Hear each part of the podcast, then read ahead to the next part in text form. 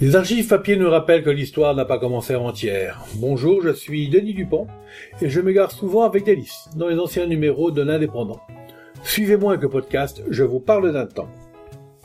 28 janvier 1974. Après les Pyrénées-Orientales, le Gard et le nord de la France vont avoir, à titre expérimental, des maisons à chauffage solaire. 1974, on vous le rappelle. Atteinte comme de nombreux autres pays de par le monde par la crise de l'énergie et du renchérissement du prix du pétrole, la France a décidé de se lancer officiellement dans l'expérimentation du chauffage solaire des maisons d'habitation. De nombreux pays ont déjà lancé des programmes en ce sens, en particulier les États-Unis et l'Union soviétique. L'Agence nationale de valorisation et la recherche, l'ANVAR, a publié un communiqué annonçant que les ministères de l'Environnement et du Développement industriel et scientifique avait décidé de lancer une expérimentation de maisons à chauffage solaire dans le Gard et dans le nord du pays. Cependant, l'utilisation de l'énergie solaire n'est pas une nouveauté pour les Pyrénées-Orientales.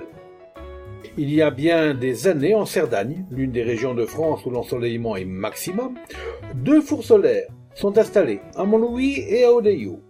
L'on voit cependant du CNRS l'antre militaire, utilisant le brevet déposé conjointement par le Centre national de la recherche scientifique et messieurs Trombe et Michel.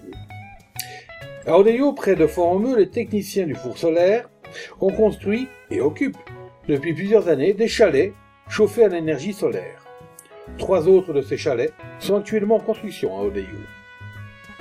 D'autre part, dès 1960, la première expérience de chauffage de l'eau par des rayons solaires avait été tenté dans un grand hôtel de Perpignan, le Windsor, où des plaques disposées sur le toit et captant l'énergie solaire permettaient de chauffer l'eau nécessaire aux 60 chambres de l'hôtel.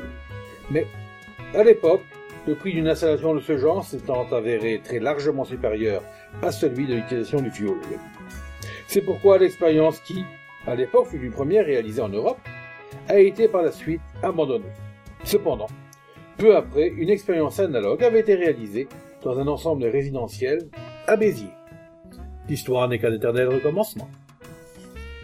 C'était Je vous parle d'un temps, un podcast produit par l'Indépendant et proposé par Denis Dupont, à retrouver ici même, chaque semaine.